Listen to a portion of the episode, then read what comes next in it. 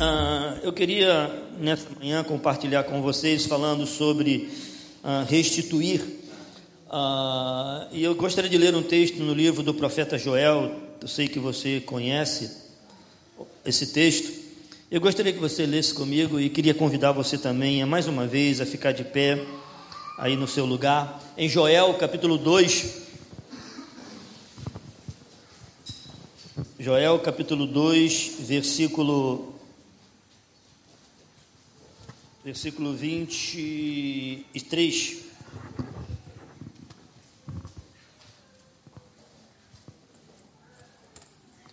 Livro do profeta Joel, capítulo 2, versículo 23.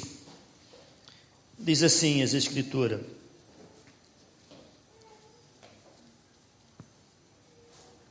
Alegrai-vos, pois, filhos de Sião, Regozijai-vos no Senhor vosso Deus, porque ele vos dará em justa medida a chuva, fará descer como outrora a chuva temporã e a seródia.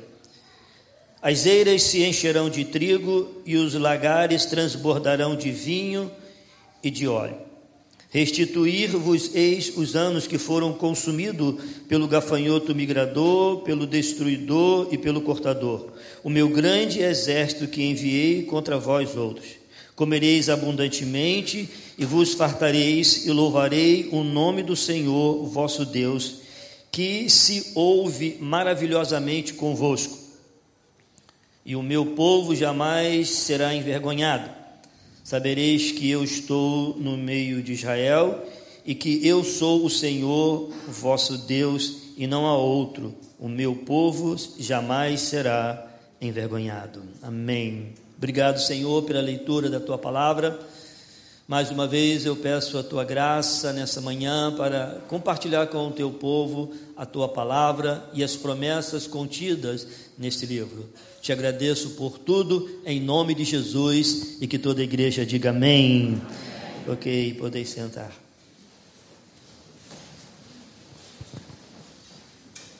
Quando a gente usa esse texto falando sobre restituição, nós logo vem em mente, né, a Deus restituir, e é isso mesmo. E, e, e falamos muito ah, sobre a bênção de Deus ah, nesse, nesse contexto né, de, de restituir. E é algo que Deus faz, Deus quer realmente abençoar o seu povo, eu creio nisso, em todas as áreas da nossa vida. Mas nós precisamos entender, e eu nunca mais esqueci esta frase que eu ouvi, que o Deus da bênção é melhor do que a bênção de Deus. Então Deus é um Deus abençoador, mas Ele é melhor do que tudo, como nós cantamos aqui há pouco. Pois bem, aqui nesse texto, meus irmãos, os gafanhotos já foram expulsos para longe da terra de Israel.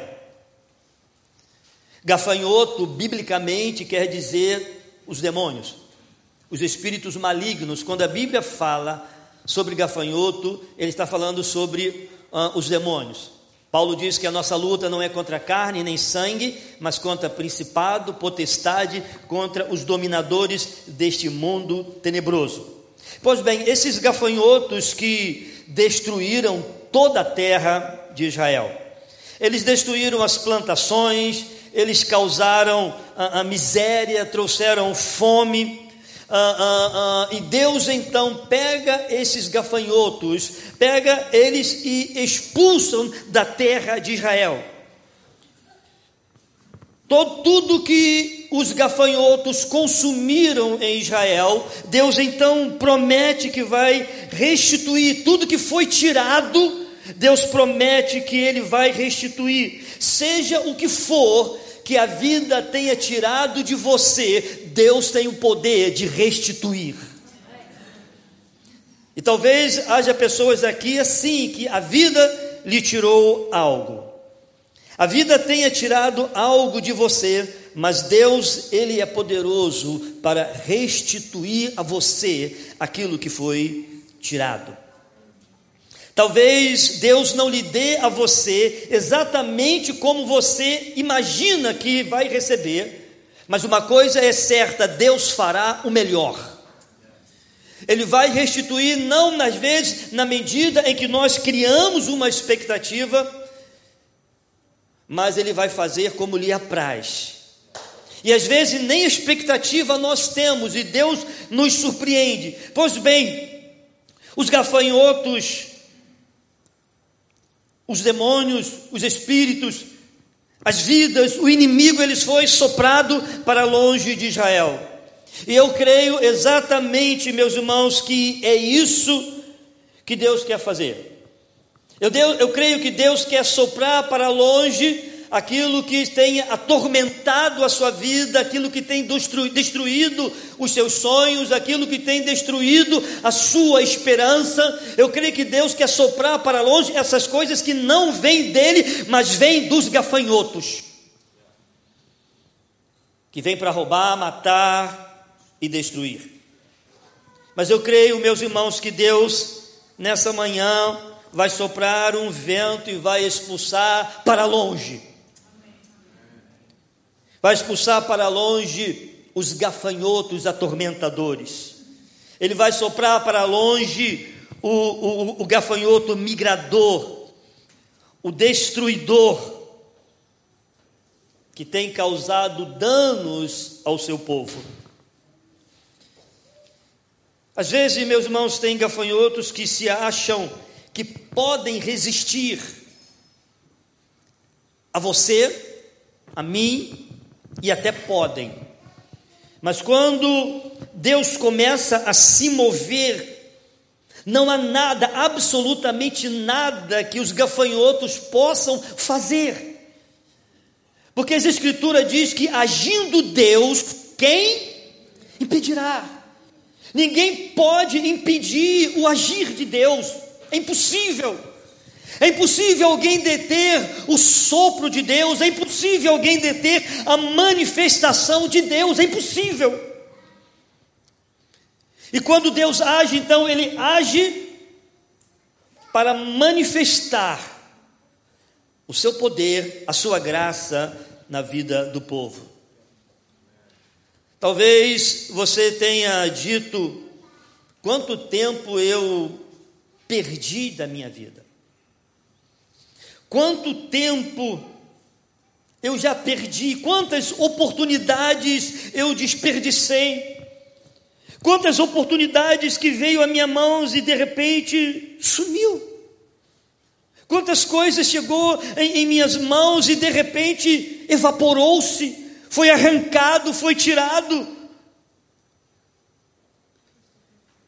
Como diz lá, no, no, se eu não me engano, no livro do profeta Ageu, que parece um saquetel furado, as coisas entram e desaparecem. Deus parece que abençoa, mas de repente parece que o inimigo leva tudo. E há muitas pessoas, meus irmãos, que têm perdido algo na sua vida, perdido oportunidades, ou não se perdeu, foi arrancada, foi tirada. Deixe-me dizer algo para você nessa manhã. Há esperança para você. Diga para a pessoa que está ao seu lado: olha, há esperança para você. Isaías capítulo 59 diz assim: A mão do Senhor não está encolhida para que não possa salvar, nem surdo os seus ouvidos para que não possa ouvir. A mão de Deus nunca esteve encolhida, a não ser quando nós viramos as costas para Deus. Mas toda vez que nós estamos no centro da Sua vontade, Ele nos abençoa. Os gafanhotos e os demônios podem ter parado algumas pessoas aqui. Os gafanhotos podem ter destruído pessoas aqui nessa noite. Destruído como? Emocionalmente. Destruído no seu interior. Destruído na sua alma. Talvez você não, não foi ainda destruído, mas tem algo dentro de você te destruindo, te corroendo, te, te, te, te abatendo. E você olha para a vida e não vê mais perspectiva de vida. Aquelas coisas são arrancadas de dentro de você. Às vezes, coisas, por exemplo, deixa eu lhe dar um exemplo. O filho pródigo. Era um homem que tinha tudo na casa do seu pai, e de repente dá um, um pensamento nele, algo vem sobre ele, e para mim são os gafanhotos. E ele vai dizer para o seu pai: Pai, olha, eu quero a parte da herança que me cabe, que eu não quero mais ficar aqui, eu quero ir embora. E ele não tinha direito à herança, a herança ele só teria direito se o pai morresse. Quando o pai morre, então a, a herança é dividida entre os irmãos. Então, em outras palavras, ele estava dizendo para o pai dele assim: Ó oh, pai, eu não aguento esperar o senhor morrer. Me dá a parte da minha herança que me cabe agora, porque eu não, eu não quero esperar o senhor morrer, não sei quanto tempo o senhor vai morrer, então eu quero ir embora. Isso não vem apenas de um coração humano, isso vem de uma, de uma inspiração maligna. Isso já é o que? O, o, o gafanhoto, o devorador, e esse jovem, então, o pai dá a ele e ele vai embora para a vida que tenha, que viveu, e o gafanhoto lhe tira tudo. O gafanhoto fez ele viver a pior fase da vida dele, coisas humilhantes, até o momento onde ele cai em si e ele volta para a casa do pai e ele diz: Pai, pequei contra ti. Ele volta para a casa do pai e ele quer apenas uma, duas coisas: uma refeição e viver nos aposentos dos empregados. É o que ele quer, é o que ele almeja. Por quê? Porque ele sabe que ele desperdiçou tudo. Mas quando ele se arrepende, quando ele quer voltar para o pai, quando ele diz: Pai, perdoa-me. Nesse momento, o pai imediatamente mandou trazer a melhor roupa, mandou matar o melhor bezerro, mandou trazer uh, uh, um anel, uh, e o anel representava é, a filiação na família. Ou seja, ele está reintegrado à família, ele não vai viver nos aposentos dos empregados, ele não vai comer uma comida qualquer, ele vai ter o que o pai lhe dá, porque aquilo que o devorador tirou dele, o pai restituiu a ele. No momento em que ele perdeu, no momento em que ele foi embora, mas no momento em que ele se arrependeu da vida que ele estava vivendo, Deus então pôde restituir. Sabe por quê? Porque Deus, ele tem esse poder, o nosso Pai restitui o que lhe foi tirado. Ele tem o poder para fazer estas coisas. Mas os gafanhotos faz assim. Quer ver um outro exemplo? Quando Davi saiu com os seus homens para se juntar ao rei Aquis, ele deixou a cidade desguarnecida. E quando ele volta para a cidade, o gafanhoto já havia invadido Ziclarque. Já havia invadido a cidade. E eles mataram, eh, eh, eles levaram cativo as mulheres de Davi e dos seus homens, a sua família e a cidade foi queimada, foi destruída. O inimigo veio para roubar, matar e destruir. E quando Davi chega com seus homens lá, ah, só tinham poucas pessoas que não, ah, não tinham muita força ah, para seguir em frente. E, e aí eles começam a chorar, diz a Bíblia, até não ter mais força para chorar. Às vezes Deus permite que nós choremos, mas não por muito tempo. Então, você conhece a história, Davi fala com o Senhor e Deus diz: Pode ir, Davi, que vai ser restituído tudo.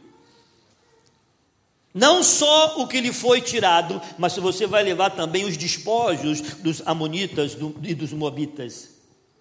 Daquele bando de gafanhoto que veio contra você e levou e consumiu eles não vão mais fazer isso porque vocês vão alcançar. E eu vou restituir. Deus, meus irmãos, Ele restitui o que o inimigo tira. Porque Ele é bom. Eu poderia dar outros exemplos aqui. Por exemplo, Gideão, né, ele disse: Mas a gente planta e o inimigo colhe. A gente planta, mas eles levam e nós não podemos fazer. E aí Deus então vai mudar a história. Seja a vida, seja os demônios, seja os gafanhotos, Deus tem o poder para restituir a você. O versículo 23 desse capítulo diz assim: Alegrai-vos, pois, filhos de Sião, regozijai-vos no Senhor vosso Deus, porque ele vos dará em justa medida a chuva fará descer como outrora a chuva temporã e a seródia. Alegrem-se. Ele está falando para quem? Para um povo que não estavam com alegria. Eles deveriam se alegrar. Por quê? Porque Deus vai agir. Eles deviam se alegrar, porque Deus iria enviar a chuva. A chuva para quê? Para a terra que foi destruída pelo gafanhoto. E essa chuva vai fazer o quê? Essa chuva vai preparar o solo para que a semente venha e o povo comece novamente a prosperar. Para que o povo novamente possa ter com que se alimentar. Então diz: olha, os gafanhotos foram expulsos. Eles já não estão mais no meio de vocês, então vocês devem se alegrar. Alegre-se, porque Deus dará justa medida. Isso fala sobre o que? As bênçãos de Deus sobre a vida de Israel. No versículo 24, diz assim: As eiras se encherão de trigo, e os lagares transbordarão de vinho e de óleo. Estamos falando de quê? Estamos falando de abundância. Estamos falando de algo vindo da parte do Senhor. É o Senhor dizendo: Olha, se encherão. Se está vazio agora, vai se encher. Está vazio agora, mas eu vou mudar este quadro na vida de vocês. A terra que havia sido arrasada, planta, as plantações que foram destruídas, Deus enviará a chuva Versículo 25: Restituir-vos eis os anos que foram consumidos pelo gafanhoto migrador, pelo destruidor e devorador, o meu grande exército que enviei contra vós outros. Acredite nisso, meus irmãos, isso é para nós, isso é para você que está aqui nessa noite os efeitos deixados pelos gafanhotos serão completamente revertidos. Os efeitos deixados pelo inimigo serão completamente mudados pelo Senhor. O Senhor vai devolver para Israel. Agora deixa eu falar, agora não vamos falar de bênçãos financeiras. Agora é outra coisa. Joel diz assim: restituir-vos eis os anos que foram consumidos pelo gafanhoto, pelos gafanhotos. Agora Deus está falando aqui, meus irmãos, que o Senhor vai devolver esses anos perdidos, anos de quê? Anos de sofrimento, anos de dor, Anos que você viveu e disse assim: a minha vida não vale a pena ser vivida, porque isso não é vida. Os anos que foram perdidos, quantas pessoas aqui não perderam anos da sua vida sofrendo em cima de situações, sofrendo em cima de algo que de repente não foi nem provocado por você, mas provocado pelos gafanhotos, provocado pelos inimigos e o Senhor está dizendo: Eu vou restituir os anos que foram consumidos, que foram desperdiçados. Eu vou é, é, é acrescentar para vocês. Os anos que o inimigo fez com que vocês sofressem debaixo dessa situação, eu vou restituir esses anos. Os anos perdidos de sofrimento. E quantos aqui, com os ataques do diabo, não sofreram e quantos aqui hoje não estão sofrendo esses ataques do gafanhoto na sua vida? E algumas pessoas dizem assim: ah, isso deve ser a vida, é assim mesmo. Pode não ser.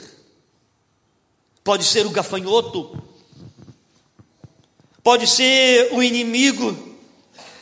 anos de dor e de sofrimento. Mas há uma promessa aqui da parte do Senhor. Aqui ele não vai abençoar, ele não está falando em abençoar a terra, em mandar chuva sobre a terra, em mandar chuva sobre o solo. Não, agora ele está falando da sua vida, da minha vida. Ele está dizendo para nós que aquilo que o gafanhoto fez na minha vida, aquilo que o gafanhoto fez na sua vida, anos de dor, anos de sofrimento, eu vou restituir isso. Eu vou trocar essas dores na sua alma e vou encher o seu coração de alegria, de paz, de esperança. Porque Deus tem esse poder, meus irmãos. Deus pode pegar um coração quebrado, destruído, abatido, sem força. Como Ezequiel diz lá no, no, no vale de ossos secos, onde Israel diz: dissipou toda a nossa esperança, não temos esperança para nada, anos de sofrimento, anos de dor, mas então Deus disse ao profeta: Pode reviver esses ossos? E o profeta disse: Eu não sei, tu sabes. E Deus diz: Então fala, profetiza. E aí você conhece a história. Era Deus o mostrando que ia restituir na alma de Israel a alegria de viver, a esperança que havia para ele. Pode ter morrido no coração, mas Deus iria trazer vida. Deus ia encher os corações deles novamente de esperança. Não mais anos de sofrimento, não mais anos de dor. Agora Deus quer dar em dobro aquilo que o inimigo tirou nesses anos de sofrimento. E eu me fico pensando, quantos aqui, eu já tive anos de muitos sofrimentos. Já tive anos. Ah, de muita dor.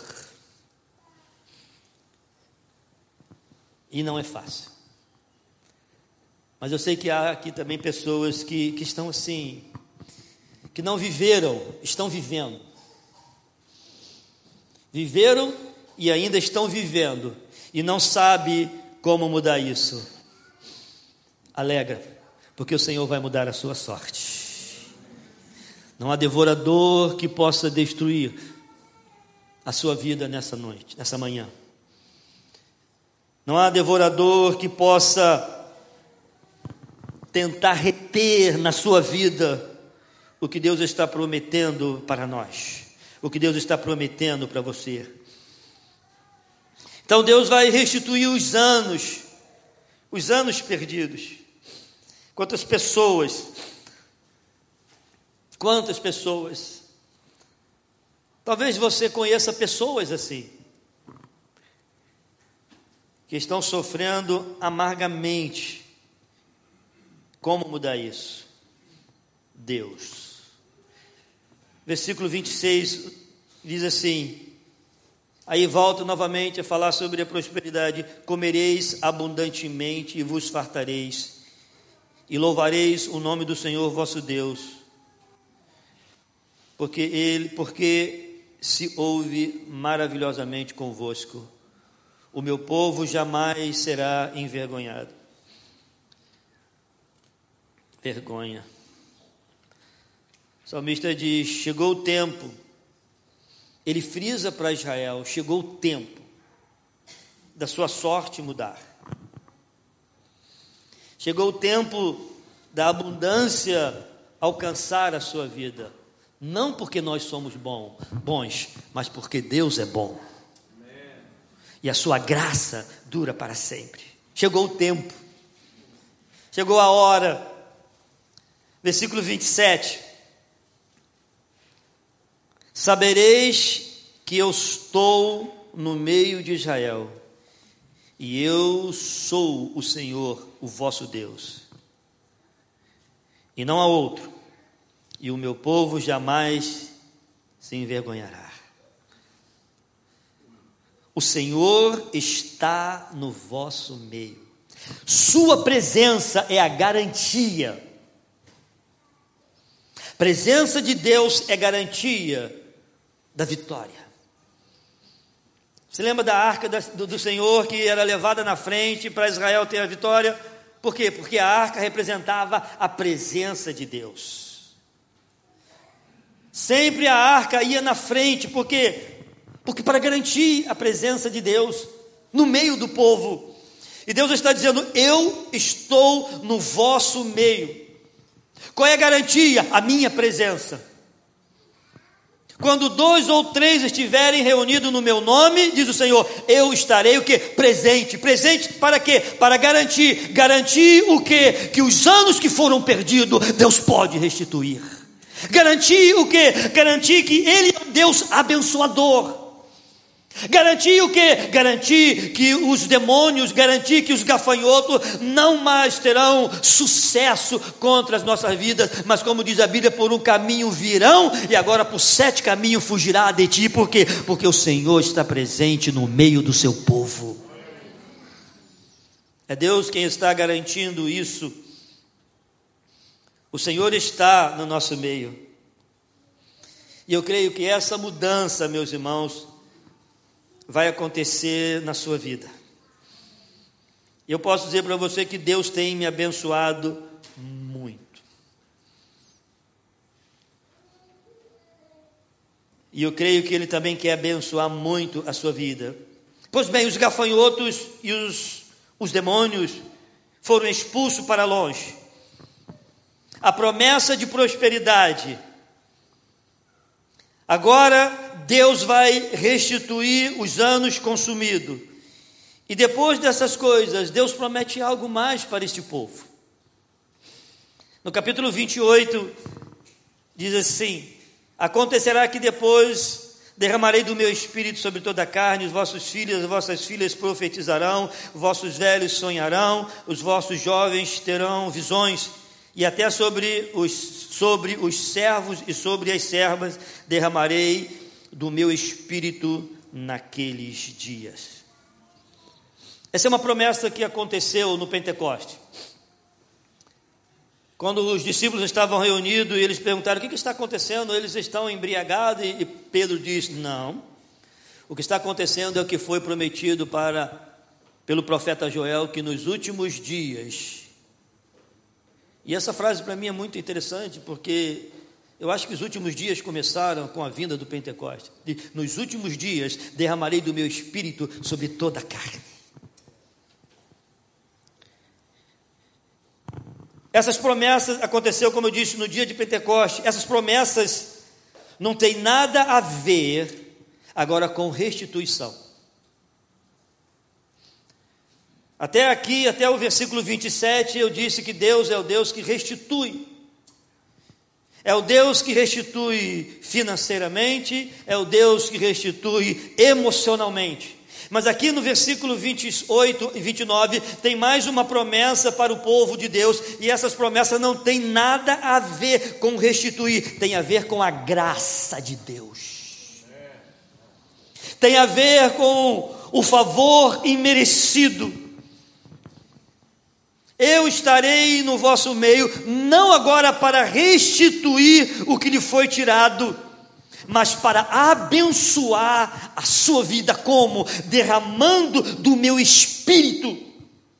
Abençoarei, diz ele o Senhor, a tua família, os teus filhos. Veja, meu Deus, quando faz algo, quando Ele quer fazer algo, Ele não faz especificamente para uma pessoa, Ele faz para o seu povo. Ele faz para a sua família. Ele diz: E depois derramarei do meu espírito sobre toda a carne, vossos filhos e vossas filhas profetizarão. Vossos velhos sonharão e vossos jovens terão visões. Eu vou ter visões, porque eu ainda sou jovem. Pastor Vitor vai sonhar, porque ele.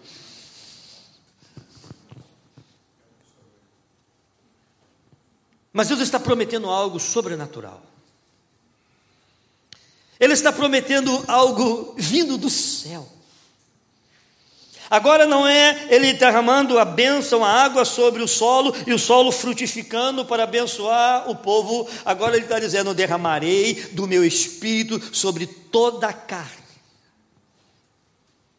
Os vossos filhos sonharão, Os velhos terão as visões. Quantas pessoas aqui já de idade que já se consideram ah, velhos e acham que não podem fazer mais nada para Deus. Ah, agora já estou já, já na, na, terceira idade e, e agora é, é, levantar as mãos e, e, e nada. Não.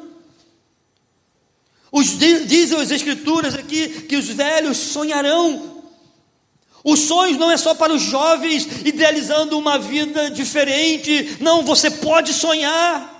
As pessoas mais idosas que pensam que vêm para a igreja, fica na igreja e simplesmente assiste o culto e depois vai para casa. Não, você pode sonhar que você pode ser um homem, um velho, cheio do Espírito Santo, na presença de Deus, que pode abençoar outras vidas. Sonha em ser um velho cheio do Espírito Santo. Sonha em ser um homem cheio do Espírito Santo. Por quê? Porque Deus pode e Deus quer, quer que os jovens sonhem, sonhem,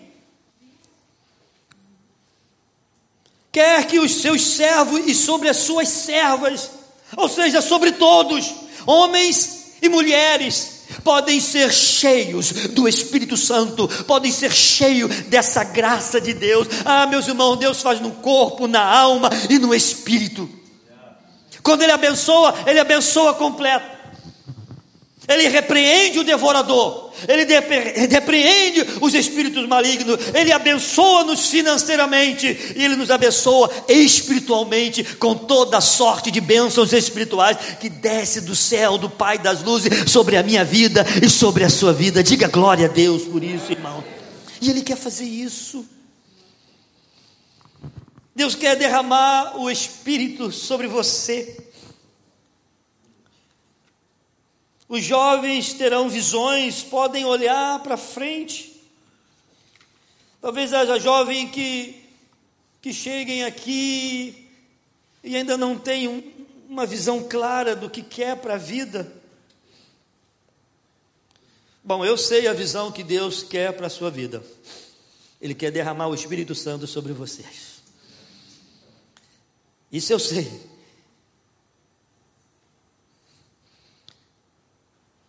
Eu tenho 60 anos de idade. Já estou quase. Como é que se diz aqui? É, os velhos terão visões, não é isso? É. Eu tô, vou fazer quatro anos que eu estou aqui em Portugal. E nesses quatro anos que eu estou aqui, foi dois anos de lutas. Mas de uma hora para outra, no momento mais improvável, Deus mudou a minha sorte. O gafanhoto já não está mais presente.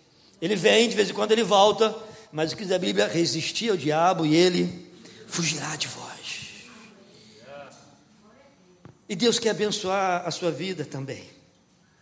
Deus quer derramar do seu espírito sobre a sua vida também nessa noite. Há pessoas aqui que estão sofrendo, mas que Deus quer mudar isso. Estão com dores e Deus quer arrancar essas dores. Dores que, que um comprimido não pode mudar.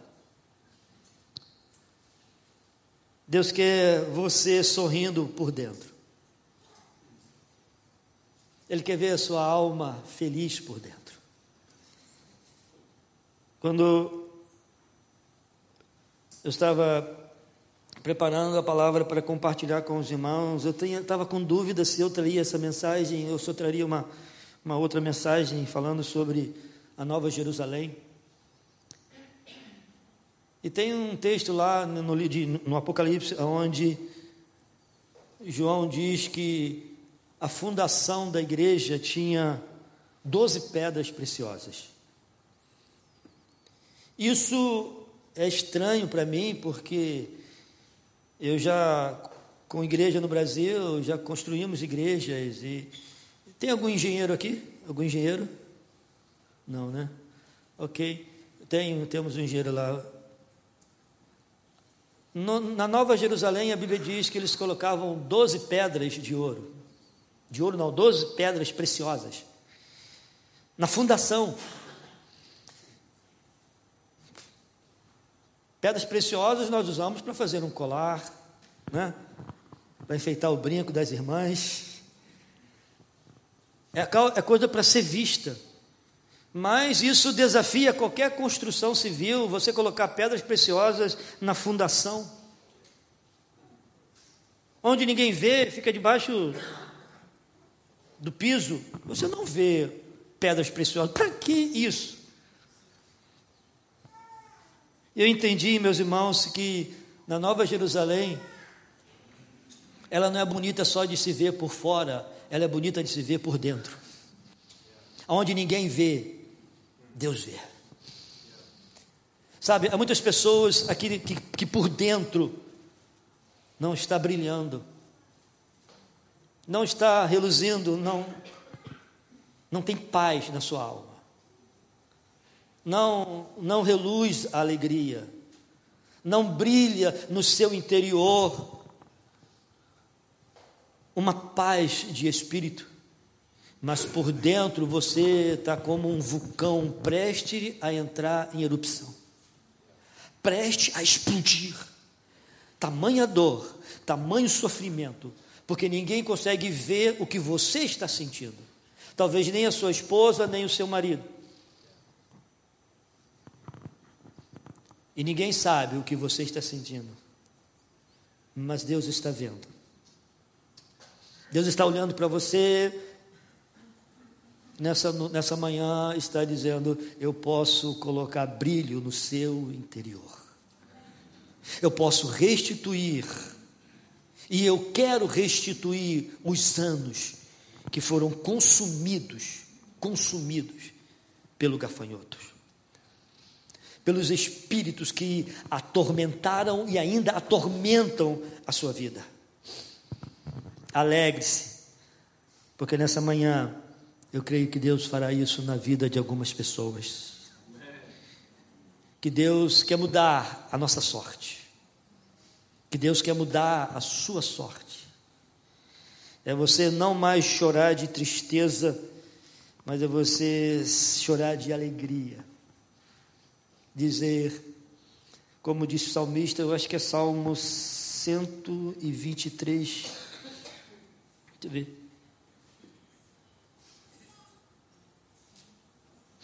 Não, mas.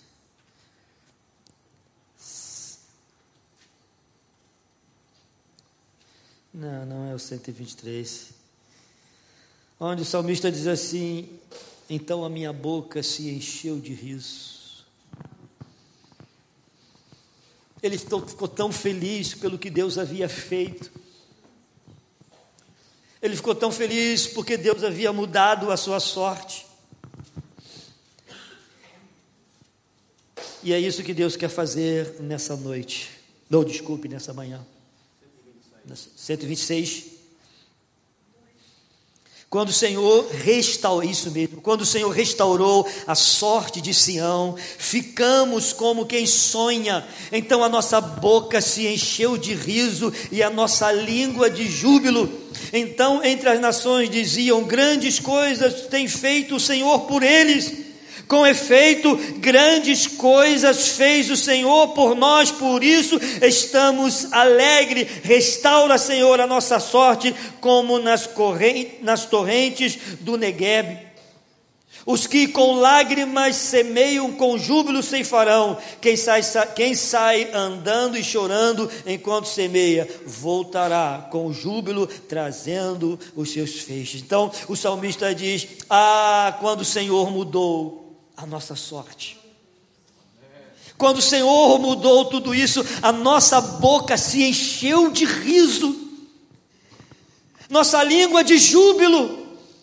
Eles louvaram a Deus, eles engrandeceram o Senhor, eles glorificaram a Deus, porque porque Deus fez coisas grandes na vida do povo. E Deus quer fazer coisas grandes, talvez a coisa grande para você não seja para mim, mas para você é uma coisa muito grande.